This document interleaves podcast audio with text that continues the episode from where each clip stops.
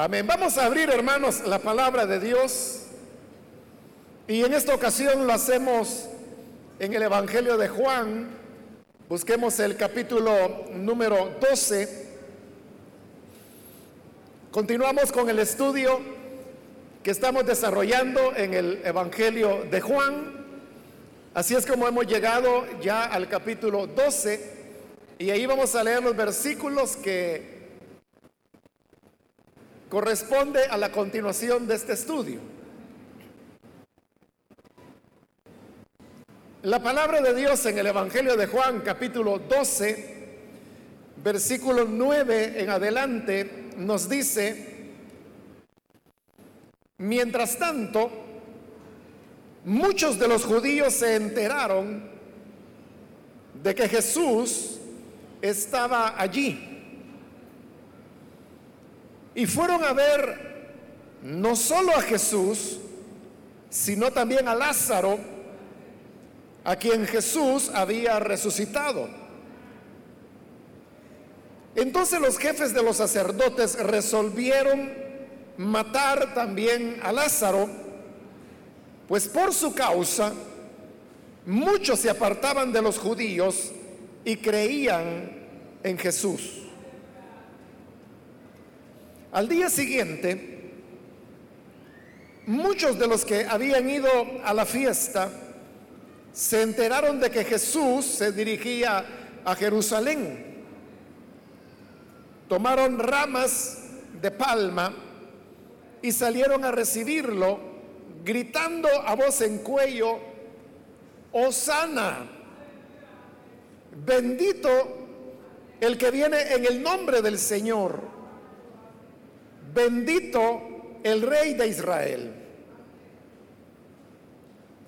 Jesús encontró un burrito y se montó en él, como dice la escritura. No temas, oh hija de Sión, mira que aquí viene tu rey montado sobre un burrito. Al principio, sus discípulos no entendieron lo que sucedía. Solo después de que Jesús fue glorificado, se dieron cuenta de que se había cumplido en él lo que de él ya estaba escrito. La gente que había estado con Jesús, cuando él llamó a Lázaro del sepulcro y lo resucitó de entre los muertos, seguía difundiendo la noticia. Muchos que se habían enterado de la señal realizada por Jesús salían a su encuentro.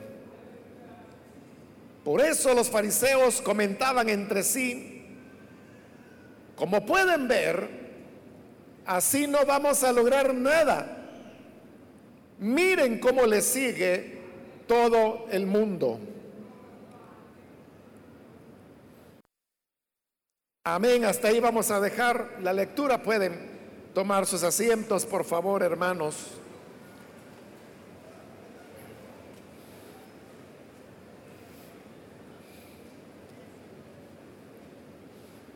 Hermanos, en esta ocasión seguimos adelante con el estudio que, como dije, estamos desarrollando en este Evangelio de Juan.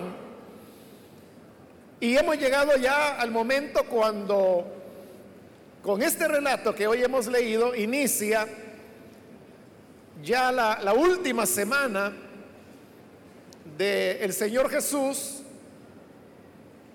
en su ministerio en carne, o más bien en su ministerio terrenal, como algunas veces se le llama, para diferenciarlo de su ministerio celestial, el cual pues es eterno y continúa hasta el día de hoy. Es decir, que esta entrada a Jerusalén ocurre el primer día de la semana y para el siguiente día de la semana es cuando ya el Señor habrá de resucitar. Entonces, aquí comienza el relato de Juan de lo que sería esa semana que algunos también le han llamado de la pasión pues es cuando se van a desencadenar los eventos que van a terminar con, con la muerte y resurrección de nuestro Señor. Ahora, el pasaje que hemos leído, usted pudo darse cuenta que lo que hace es que nos presenta el relato de Juan de la entrada del Señor Jesús a Jerusalén. Pero note que este relato de la entrada a Jerusalén está dentro de, encuadrado dentro de otros dos relatos que tienen que ver con el tema de Lázaro. El relato propiamente de la entrada a Jerusalén comienza en el versículo 12 y llega hasta el versículo 16. Pero si usted ve en su Biblia del versículo 9 al 11, que es antes de iniciar el relato, ahí usted tiene una referencia a la resurrección de Lázaro, donde dice, mientras tanto muchos de los judíos se enteraron de que Jesús estaba allí y fueron a ver no solo a Jesús, sino también a Lázaro, a quien Jesús había resucitado. Entonces los jefes de los sacerdotes resolvieron matar también a Lázaro pues por su causa muchos se apartaban de los judíos y creían en Jesús. Hay esa referencia a la resurrección de Lázaro y luego comienza ya el relato de la entrada a Jerusalén. Y luego en el versículo 17 al 19, que ya terminó el relato de la entrada, se vuelve a hacer otra referencia a Lázaro, pues dice el versículo 17, la gente que había estado con Jesús cuando él llamó a Lázaro del sepulcro y lo resucitó de entre los muertos, seguía difundiendo la noticia. Muchos que se habían enterado de la señal realizada por Jesús salían a su encuentro. Por eso los fariseos comentaban entre sí, como pueden ver, así no vamos a lograr nada. Miren cómo lo sigue todo el mundo. Es decir, que lo que ahí tenemos, hermanos, es una especie de, sándwich, por decirlo de alguna manera popular, ¿no? En donde una de las tajadas del pan sería la referencia a la resurrección de Lázaro. Luego en medio, donde usted coloca el jamón o lo que sea, ¿no? Está el relato de la entrada a Jerusalén. Y la otra tapa del sándwich es otra referencia a la resurrección de Lázaro.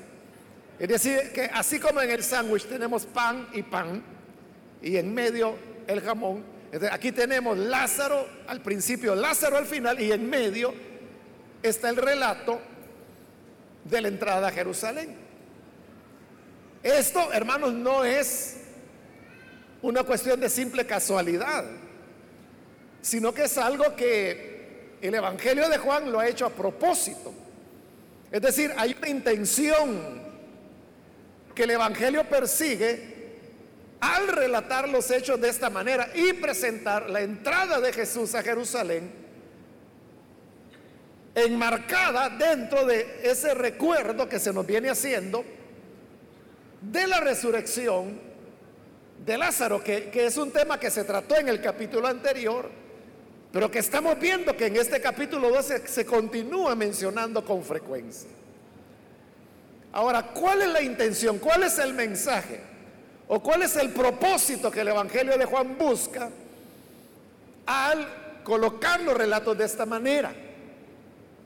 Es algo que vamos a ver en el desarrollo que vayamos haciendo del texto. Comencemos entonces en el versículo 9, que es donde tenemos la referencia o la primera referencia a la resurrección de Lázaro. Dice, mientras tanto, muchos de los judíos se enteraron de que Jesús estaba allí. Recordemos lo que ha ocurrido en el capítulo 12, en los primeros versículos. Y es que el Señor ha vuelto a Betania y va precisamente a la casa de Lázaro, María y Marta. Ellos tres son hermanos. Y este hogar de Lázaro es como la casa de Jesús cuando él llegaba a Jerusalén, porque Jesús iba a Jerusalén, pero nunca dormía en Jerusalén, sino que siempre iba a Betania, que quedaba a pocos kilómetros de distancia, y ahí era donde dormía. Pero Jesús ya tenía buen rato, él no había llegado a Betania desde que había resucitado a Lázaro. Por eso es que cuando llega, veíamos en la última oportunidad, la familia decide prepararle una cena de gratitud. Y uno de los que estaban en la mesa con Jesús era Lázaro, a quien él había resucitado. Y ahí es donde se dio el evento que estuvimos reflexionando en la última oportunidad. Y es que María, hermana de Lázaro, llega con su frasco de perfume, unge al Señor y vimos la referencia que el Señor hizo en torno al acto de María, criticado por Judas, por las razones que en su momento estudiamos. Entonces la gente se ha enterado que Jesús está de nuevo a Betania. Y a eso hace referencia el versículo 9, donde dice que muchos de los judíos se enteraron de que estaba ahí, que estaba allí en Betania y en la casa de Lázaro. Y fueron a ver, dice, no solo a Jesús, sino también a Lázaro, a quien Jesús había resucitado. De por sí, el Señor Jesús era una persona que atraía a las multitudes. Las atraía por las enseñanzas que él daba, por los hechos poderosos que él realizaba. Entonces siempre había multitudes que rodeaban a Jesús. Pero hoy, aparte de que Jesús estaba ahí, había otra razón por la cual la gente iba a Betania. Y es que allí estaba Lázaro, a quien el Señor había resucitado. Probablemente las personas se acercaban a Jesús, como he dicho, atraídos por sus enseñanzas y por sus hechos poderosos. Pero probablemente la gente no se atrevía a hacerle muchas preguntas a Jesús. En cambio, Lázaro, a quien él había resucitado, pues era una persona, ¿no?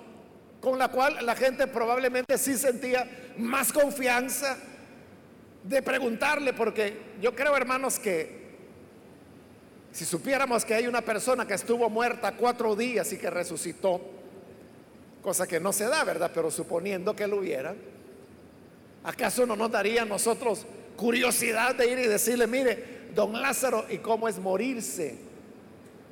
¿Y qué pasa después que uno se ha muerto? ¿Y qué fue lo que vio allá del otro lado?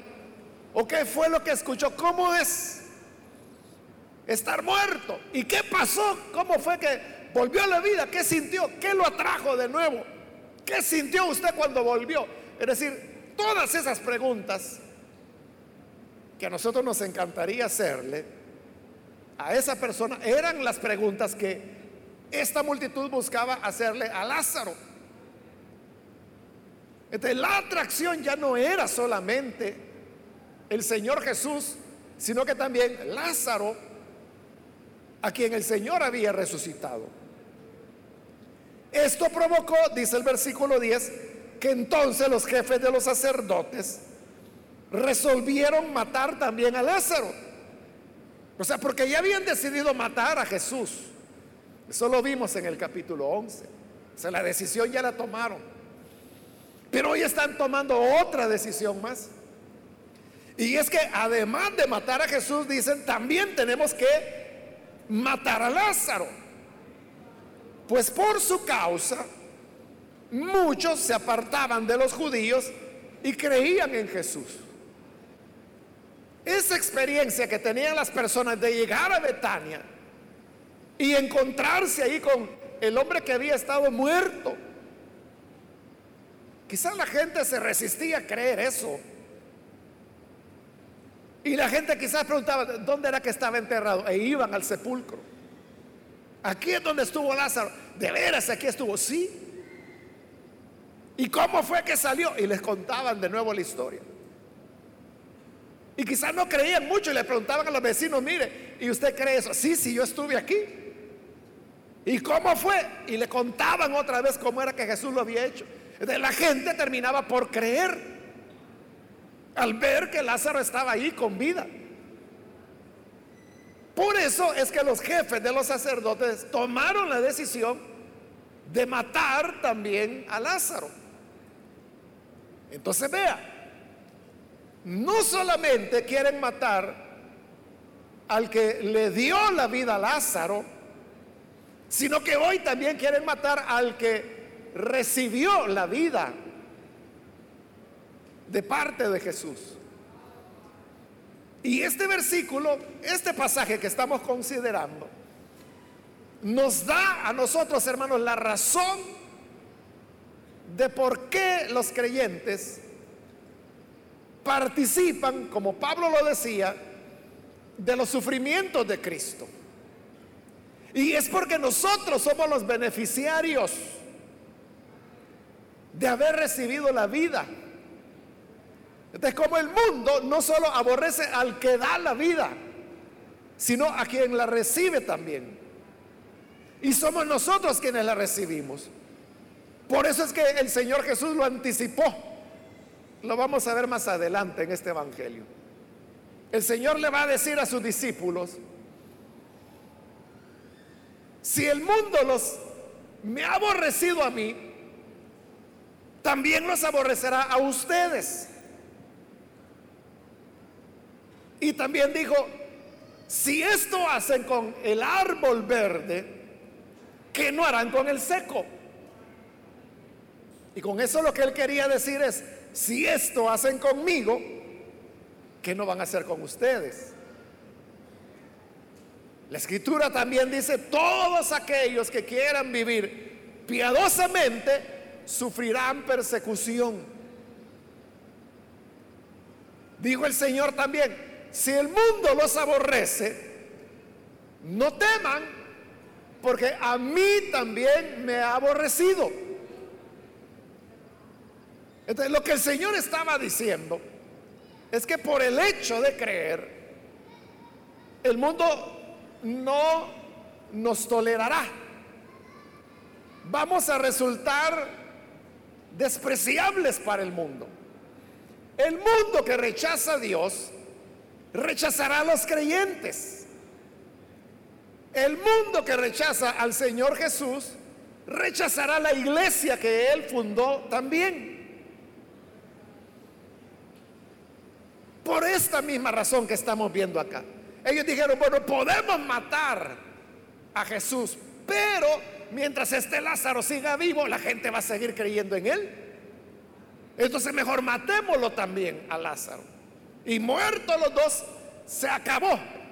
El que da la vida y el que recibió la vida. Y según ellos, pues eso es ya asunto resuelto. Ese es el problema. Y ese es todo el problema. Que recibimos la vida.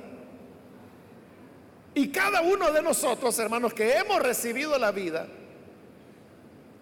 aunque no hablemos, aunque no digamos nada, nos convertimos en testigos de la veracidad de Cristo, de la verdad de su mensaje. Y que el Evangelio no es un invento de un hombre trasnochado hace dos mil años que vino y habló locuras allá por el Medio Oriente, sino que resulta que el Evangelio está hoy y está vivo.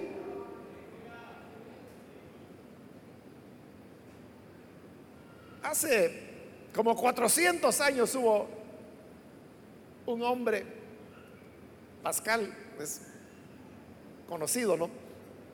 Y entonces él dijo, de aquí a 100 años, dijo, el cristianismo habrá desaparecido.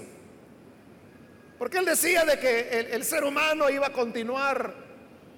Él fue en la época que se llamó de la iluminación o el renacimiento en Europa. Entonces la gente creía en la ciencia. Se estaba generando, digamos, lo que sería el método científico moderno. De eso precisamente fue que escribió Pascal. Entonces él veía que en la medida que el hombre fuera aprendiendo, desarrollando las ciencias, conociendo la naturaleza, entonces iba a abandonar el cristianismo porque él lo veía como una superstición provocada por la ignorancia. En 100 años, dijo él, ya pasaron 400. Y aquí estamos todavía creyendo en el Evangelio.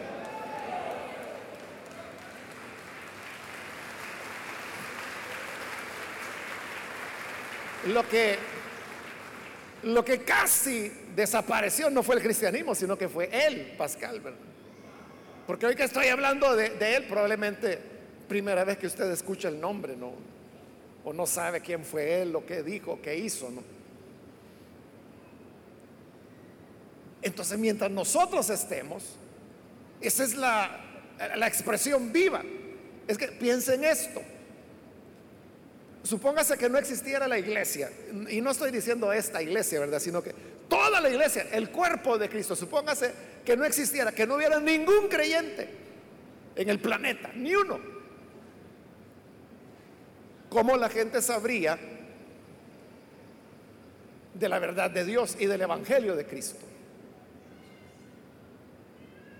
¿Cómo la gente lo sabría?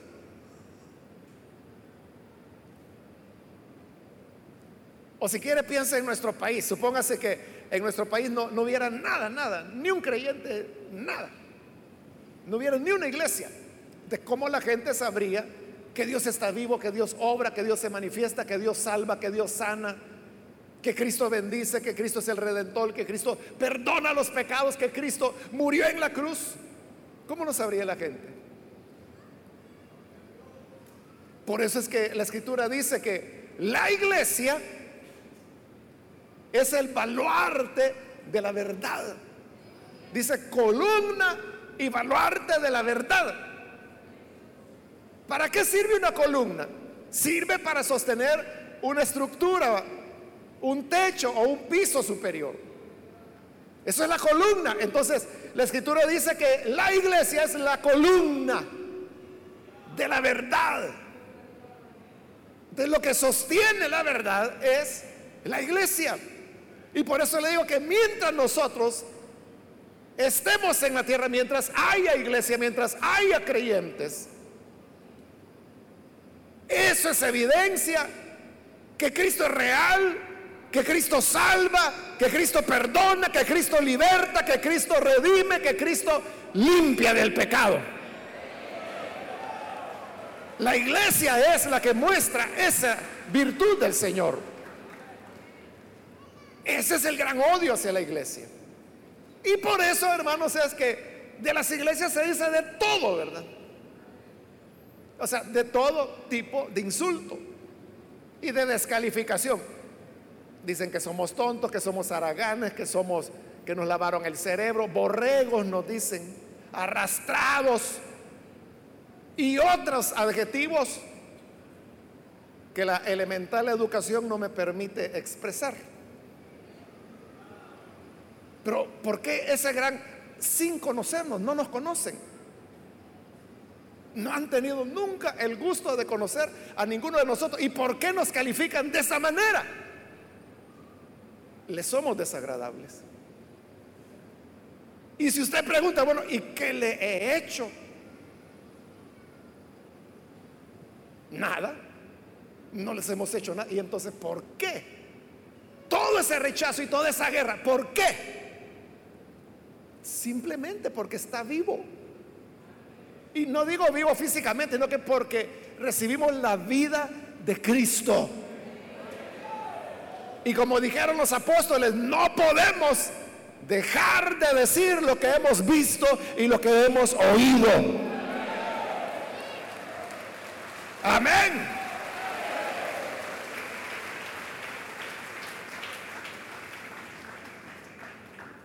Eso es lo que pasó con Lázaro. Entonces, este relato, como le digo, es la explicación de ese rechazo que como cristianos sufrimos.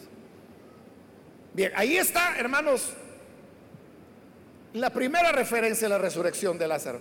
Ahora viene el relato de la entrada a Jerusalén. Dice el versículo 12. Al día siguiente, uno supondría que es el día siguiente a aquel en el que María ungió al Señor. Fíjese, y es importante aquí notar, hermanos, las diferencias de cómo Juan relata la entrada a Jerusalén a cómo la relatan los otros tres evangelios. Es diferente. ¿Y por qué es diferente? Porque la intención de los otros tres evangelios al presentar la entrada a Jerusalén es otra, que ya la vamos a mencionar. Pero Juan tiene un propósito distinto al de los otros evangelios. Y por eso es que note las diferencias. Dice el 12, al día siguiente muchos de los que habían ido a la fiesta se enteraron de que Jesús se dirigía a Jerusalén. Note, está diciendo que la gente que habían ido a la fiesta, ¿y a dónde era la fiesta? De la Pascua, en Jerusalén. Esta gente está en Jerusalén. ¿Y qué hace esta gente que está en Jerusalén? Dice, se enteraron que Jesús venía a Jerusalén. Versículo 13, tomaron ramas de palma y salieron a recibirlo. Mire lo que está diciendo Juan. Que la gente que estaba en Jerusalén tomó ramas de palma y salieron a recibirlo. Eso es totalmente diferente a lo que dicen los otros tres evangelios. Los otros tres evangelios, ninguno dice que haya habido gente que haya salido de Jerusalén a recibir a Jesús. Pero según Juan, la multitud que va a entrar con Jesús salieron de Jerusalén. Hay otra diferencia que, porque no está narrada, uno la puede perder de vista, pero no hay que perderla. Y es la siguiente. Que recuerde que según los otros tres evangelios, Mateo, Marcos y Lucas, Jesús fue una única vez a Jerusalén. Y por lo tanto la gente de Jerusalén no lo conocía. Y cuando Jesús entró, entró con la multitud que venía con él de Galilea. Y la gente de Jerusalén se preguntaba, ¿y este quién es? No lo conocían. Porque según los otros tres evangelios, Jesús nunca había estado en Jerusalén. Entonces algunos respondían, ah, este es Jesús, el profeta de Nazaret. Entonces note, Juan es totalmente diferente. Toda la gente en Jerusalén sabe quién es él. Porque recuerde que según Juan, Jesús ha estado varias veces en Jerusalén. Eso yo se le dije desde que la introducción al Evangelio de Juan y a la medida que hemos ido avanzando en el estudio, yo le he ido mencionando cada vez que Jesús ha estado en Jerusalén, según el relato de Juan. Y le he dicho que no hay seguridad de cuántas veces, según el Evangelio de Juan, Jesús estuvo en Jerusalén. Porque ahí a la altura del capítulo 8, no sé si lo recordará, pero yo le expuse cómo entre una fiesta y otra habían varios meses, entre una y la otra, pero en el relato de Juan, no queda claro si Jesús desde la primera fiesta se había quedado todos esos meses en Jerusalén hasta la siguiente, o si había estado en la primera fiesta, se fue y luego volvió. De como no sabemos, Juan no dice si permaneció en Jerusalén o si se fue y volvió, no se sabe entonces exactamente cuántas veces Jesús fue a Jerusalén. Pero entonces vea, aquí es totalmente distinto el relato de Juan. Aquí es la gente de Jerusalén que sí lo conoce y saben que viene. Y porque viene, lo van a recibir. Ahora, hay otro detalle. Este cuesta un poco más verlo porque es técnico. Dice el versículo 13 que la gente que salió de Jerusalén a recibirlo tomaron ramas de palma.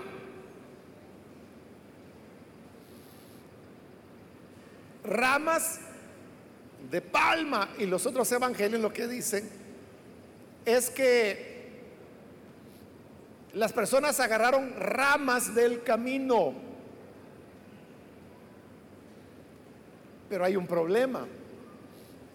Bueno, la palabra griega que utiliza el Evangelio de Juan ahí, que se traduce palma, aparece solo aquí en Juan. Y hay un problema, y es de que en Israel no hay palma. No hay palmas. Pero no significaba que fuera desconocido para los israelitas. Porque ellos mandaban a traer las palmas para la celebración de la fiesta de los tabernáculos, también conocida como fiesta de las cosechas. ellos la mandaban a traer porque era parte de, de la celebración. ¿Y por qué mandaban a traer palmas? Porque en el periodo intertestamentario, es decir, entre el Antiguo y Nuevo Testamento, hubo una familia israelita que recibían el nombre de los macabeos, que no era el nombre de ellos, sino que era como un apodo, porque macabeos lo que significa es martillo. Es como que si uno dijera la familia de los martillos. Entonces no es un nombre, era un, un apodo, digamos. Pero era un apodo que se los habían puesto como un elogio. Entonces los macabeos desarrollaron una guerra contra los sirios es un pasaje interesante de la vida de Israel. Pero ellos logran expulsar al enemigo y el templo que había sido profanado porque habían Antíoco Epífanes, que era el invasor, había sacrificado una cerda en el altar y usted sabe que de acuerdo a la ley de Moisés el cerdo es un animal inmundo y por eso lo hizo Antíoco Epífanes, para profanar el altar. Entonces cuando los macabeos logran liberar a Jerusalén, purifican el templo de todas las inmundicias que habían hecho ahí y lo vuelven a dedicar al Señor. Y ese día que lo dedican, es que ellos mandan a traer palmas y con eso lo celebran. Entonces las palmas hacía referencia a esa liberación hoy cuando dice Juan que las multitudes salieron con palmas para recibir al Señor, esas palmas, hermanos, de lo que hablaba era de la soberanía de Israel. Eso era lo que simbolizaba, porque eso es lo que había ocurrido más o menos 145 años antes que Jesús naciera, que es cuando se dio esa liberación y purificación del templo. Entonces, vea, ¿cuál es el mensaje que Juan nos quiere enviar? Y aquí ya vamos a entender por qué pone el relato de Lázaro, luego la entrada y luego otra vez Lázaro. Lo que quiere hacernos ver Juan es que las personas en Jerusalén veían la llegada de Jesús a la ciudad como el momento de una vindicación política, cuando el Señor venía a tomar el poder. Entonces Juan lo, lo está enfatizando. Fíjese, Juan, se lo voy a decir de esta manera, la entrada de Jesús a Jerusalén tiene connotaciones que la gente le ha ido añadiendo a partir de los otros tres evangelios. ¿Cómo se le dice a la entrada de Jesús a Jerusalén? Se la conoce como la entrada triunfal. Y yo siempre he preguntado, ¿a dónde está el triunfo? O sea, ¿por qué se le llama entrada triunfal? Y ahí usted lo puede ver en su Biblia, ¿no? Que arriba del versículo 12, ahí dice, la entrada triunfal en Jerusalén. ¿De dónde sale la, la, idea de que es triunfal? De los otros evangelios. Porque los otros evangelios lo que están enfatizando es la alegría de la gente que Jesús viene. Y la celebración y que tienden los mantos en el camino.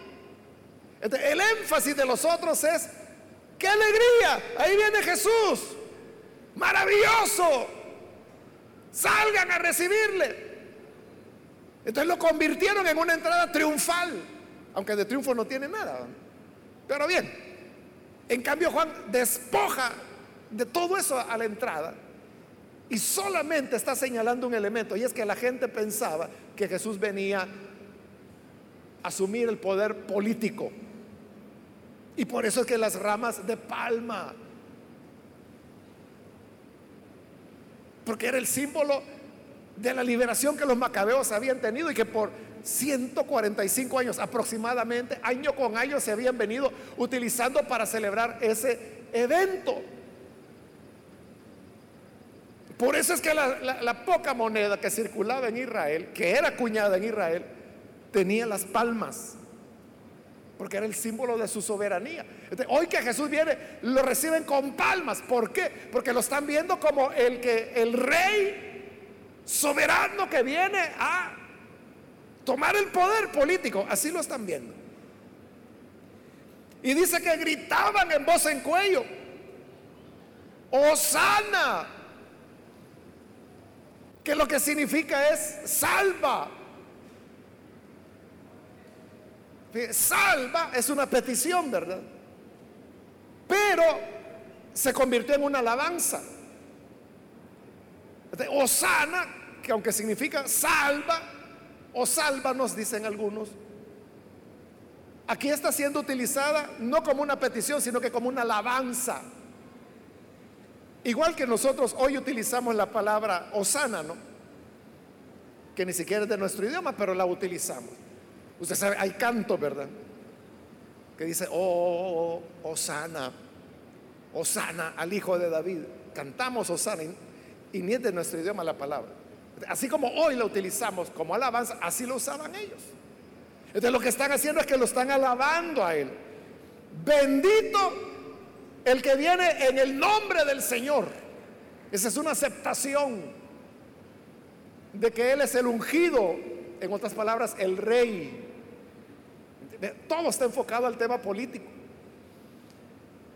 Y luego lo dicen claro, bendito el rey de Israel. Ahí ya, ya no hay para donde, ahí más claro ya no se puede. Lo están llamando el rey de Israel. Pero note, dice el 14, versículo 14. Jesús encontró un burrito. Mire la diferencia. Porque en los otros evangelios es al revés. Primero el Señor se sube al burrito. Y como llega en el burrito, la gente lo alaba. Aquí no, primero lo alaban. Y al haberlo alabado, dice, encontró un burrito y se montó en él como dice la escritura. Y al igual que los otros evangelios, Juan también va a citar el pasaje de Zacarías.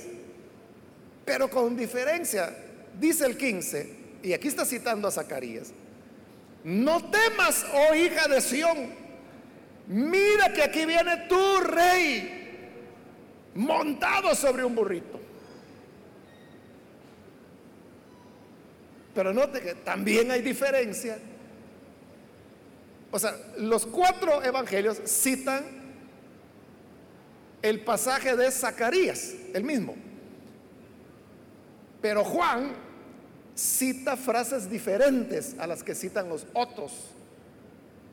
Los otros, cuando citan a Zacarías, lo que citan son las palabras que dice, aquí viene tu rey humilde, montado sobre un pollino hijo de asna.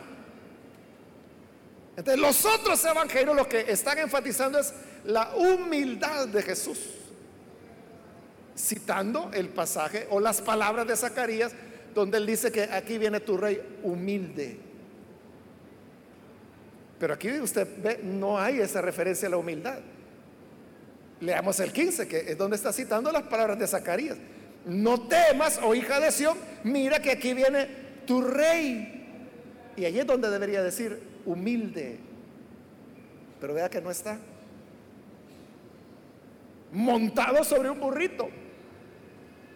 Entonces, si Juan no está enfatizando el tema de la humildad, que es lo que enfatizan los otros tres evangelios, entonces, ¿qué está enfatizando?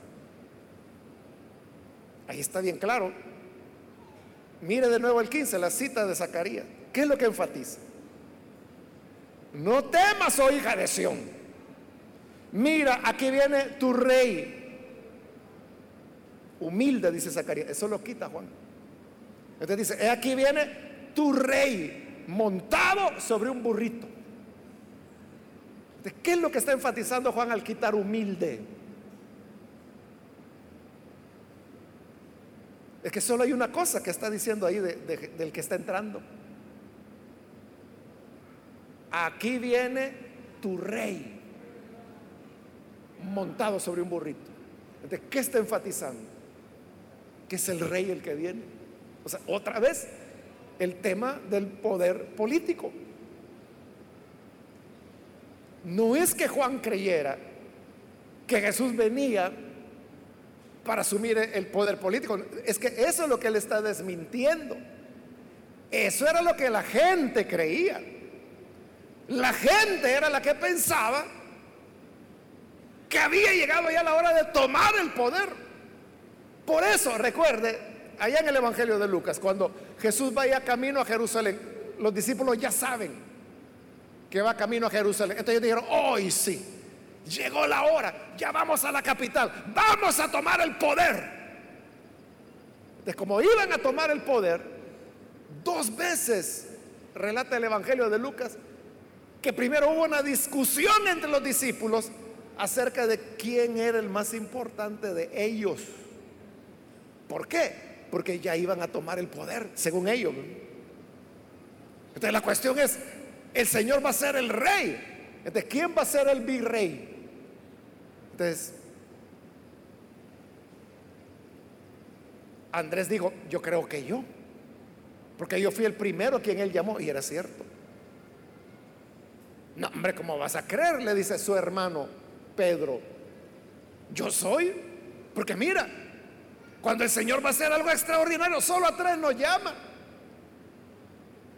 A Jacobo, a Juan y a mí. Así que yo soy el virrey. No, no, dijo Juan, ¿cómo vas a creer? Tú mismo acabas de decir que yo soy invitado por el Señor. Y esa era la discusión. Entonces están discutiendo quién va a tener la posición de poder. Ese es un relato. El otro relato es que cuando ya están más cerca de Jerusalén, los dos hermanos, Juan y Santiago, mandan a su mamá para que le diga al Señor, Señor, te quiero pedir algo, pero no me lo niegues. Y el Señor, bueno, vamos a ver qué es lo que quieres. Lo que quiero es que cuando estés en tu reino, mis hijos, se siente uno a tu izquierda y el otro a tu derecha. De que estaban viendo el poder. Eso era lo que la gente pensaba. Y eso es lo que la gente de Jerusalén esperaba. Y por eso es que Juan desnuda totalmente esa entrada. Y él está diciendo, miren señores, no hay tal entrada triunfal.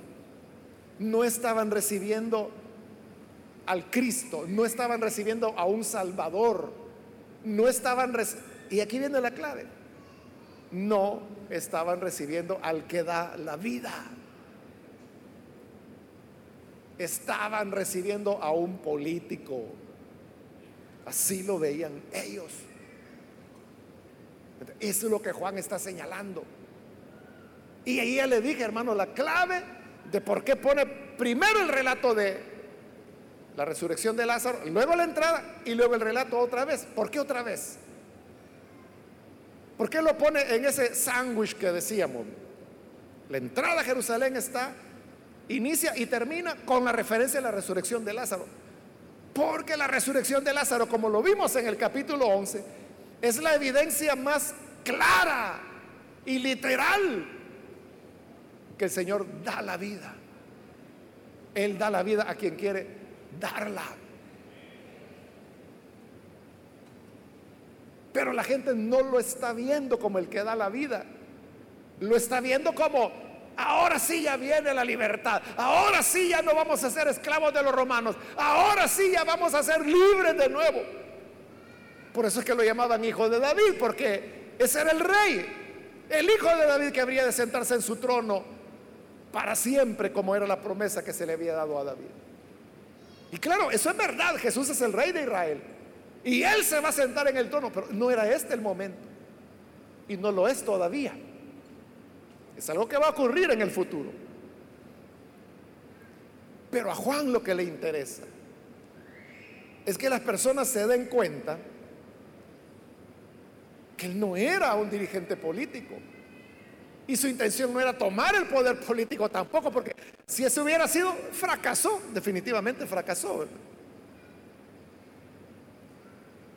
Su interés era mostrar que Él es el que da la vida.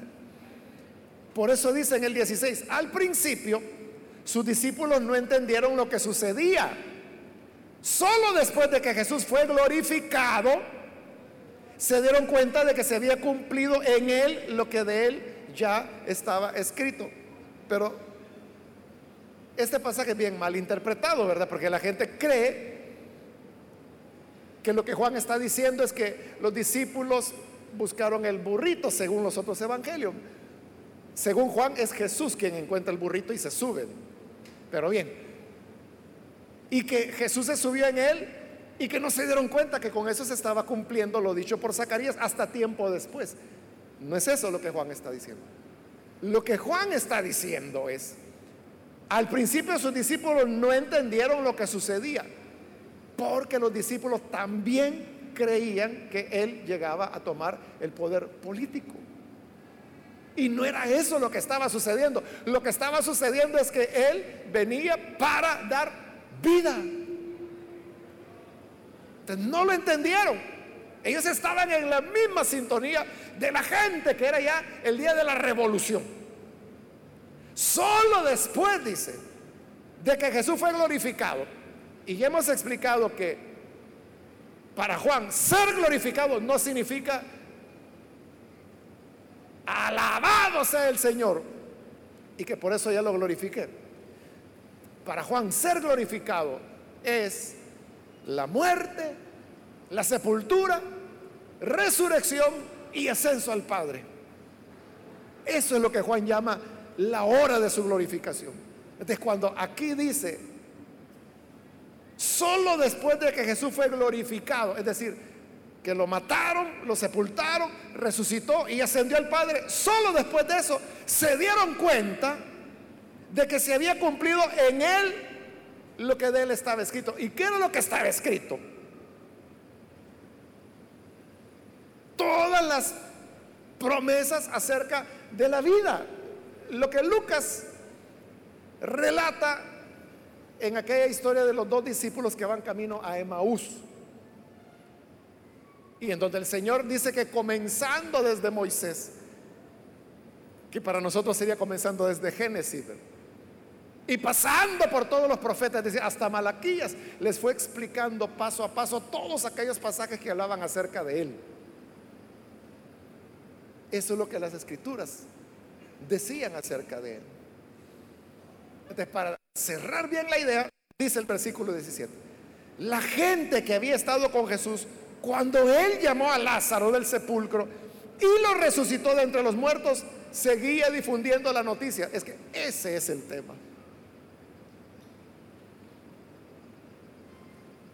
Que él le había dado vida a un muerto.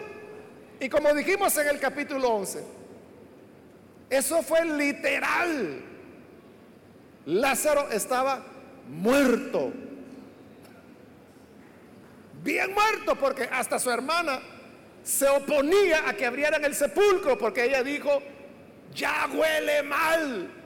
Hace cuatro días que está muerto. Pero Jesús lo resucita. De si lo resucita, ¿qué significa eso? Que le dio vida literalmente. Pero como hemos dicho, en las siete señales que el Evangelio de Juan narra acerca de Jesús, cada señal tiene un mensaje. Entonces, el haber dado vida literalmente a un muerto es una enseñanza de que Jesús tiene el poder de dar vida eterna a quien Él desea darla. Esa gente que había visto a Jesús resucitar a Lázaro, dice que seguían difundiendo la noticia. Entonces la noticia corría, corría. 18. Muchos que se habían enterado de la señal realizada por Jesús salían a su encuentro, pero entonces no, es la gente de Jerusalén la que está saliendo a encontrarlo. Y mira el 19, por eso los fariseos comenzaban entre sí, como pueden ver, así no vamos a lograr nada. Miren cómo lo sigue todo el mundo.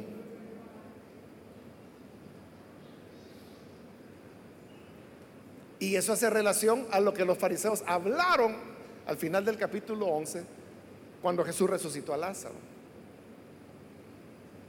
Porque ellos dijeron, ¿qué vamos a hacer? Toda la gente está creyendo en Él. Si esto sigue así, todo el mundo va a creer en Él. Y entonces fue que el sumo sacerdote le dijo, miren, ustedes no entienden nada. Y no se dan cuenta que es mejor que muera un hombre por la nación y no que todos vayamos a ser destruidos.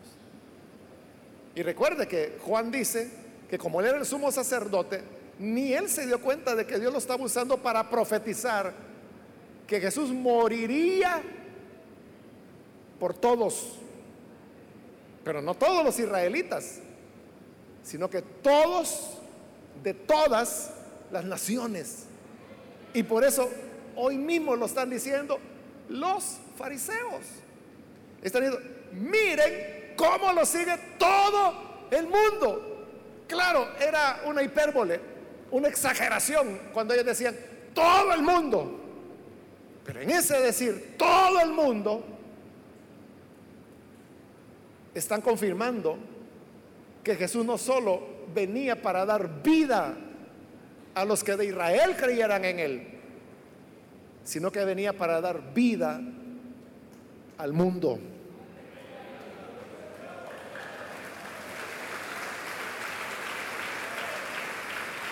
Y el mundo significa los escogidos de todas las naciones del mundo.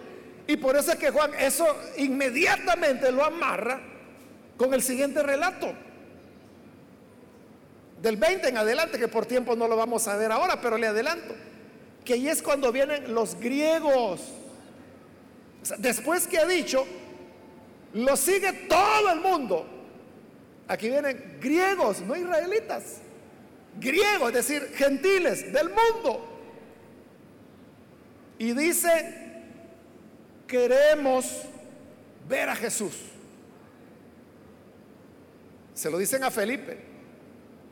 De Felipe dice, bueno, nunca ha pasado esto de que gentiles quieran ver a Jesús. Él no sabía qué hacer. Va y le dice a Andrés, mira Andrés, ahí hay unos griegos que dicen que quieren ver a Jesús. Andrés no supo qué hacer. Digámosle al maestro. Y van y le dicen al Señor, Señor, ahí hay unos griegos que te quieren ver. ¿Y qué le responde Jesús? Ya llegó la hora ya llegó la hora cuando tengo que ser glorificado. Está remachando que viene a dar vida y vida a todas las naciones. ¿Por qué Juan encierra entre los dos recordatorios de la resurrección de Lázaro la entrada a Jerusalén? Porque él quiere dejar bien claro que Jesús no vino de ninguna manera por el poder político, sino que vino a lo que Él ha venido diciendo, a dar vida. Y por eso nos pone la resurrección de Lázaro antes y después de lo que podría interpretarse como la acción más política que Jesús hizo. Y que así la interpretan los otros evangelios. Y por eso se creó esa tradición de llamarle la entrada triunfal a Jerusalén. Entonces, ¿cuál es el mensaje que Juan está transmitiendo? El que ha venido exponiendo todo este tiempo y lo va a seguir exponiendo. Que Jesús es el que da vida. Y Jesús ya lo dijo con claridad en capítulos anteriores. Yo tengo vida en mí mismo. Y así como el Padre da vida, yo doy vida. Entonces, a quien quiere, Jesús le da vida. Y vida eterna. Amén. Por eso le dijo a Marta,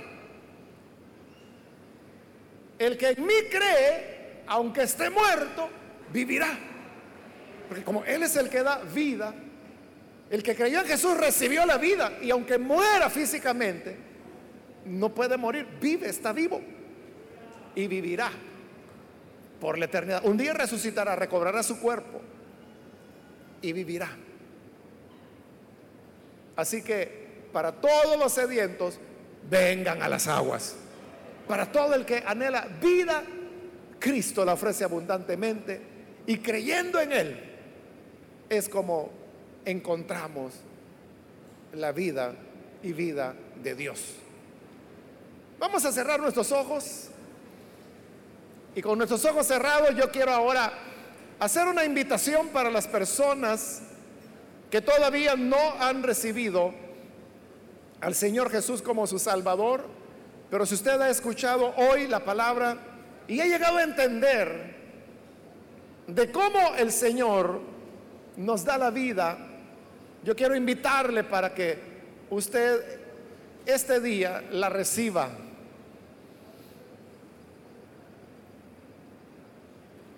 Hoy que vivimos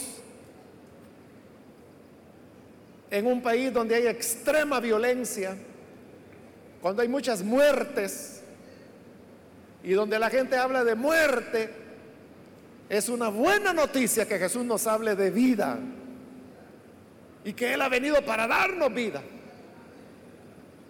Si hay con nosotros alguna persona que hoy necesita recibir esa vida que el Señor da, vida eterna. Yo le invito para que ahí en el lugar donde está se ponga en pie en señal que usted desea recibir esta vida de Jesús y nosotros vamos a orar por usted. Con toda confianza, cualquier persona, cualquier amigo que hoy necesita recibir vida, póngase en pie para que oremos por usted. Con toda confianza venga. Hoy es cuando la gracia del Señor le está llamando. ¿Hay alguna persona que por primera vez recibe al Hijo de Dios? Póngase en pie. Tengo ya el tiempo limitado, pero no deje pasar esta oportunidad. También invito si hay hermanos que se han alejado del Señor, mas hoy necesitan reconciliarse. Póngase en pie también para que oremos por usted. Hoy es un buen momento para recibir la vida de Dios. Muy bien, aquí hay una persona, Dios lo bendiga, bienvenido. ¿Alguien más que necesita venir? Póngase en pie y vamos a orar por usted. ¿Hay alguna persona? Muy bien, aquí hay otra persona. Dios le bendiga, bienvenido. De este lado hay otra persona más. Dios la bendiga, bienvenida. Alguien más que necesita pasar. Póngase en pie para que oremos por usted. Hay alguien más que necesita venir. Voy a finalizar la invitación en este momento. Pero si hay alguna otra persona que necesita venir al buen Salvador, póngase en pie. Y esta ya es la última invitación que estoy haciendo. ¿Hay alguien más?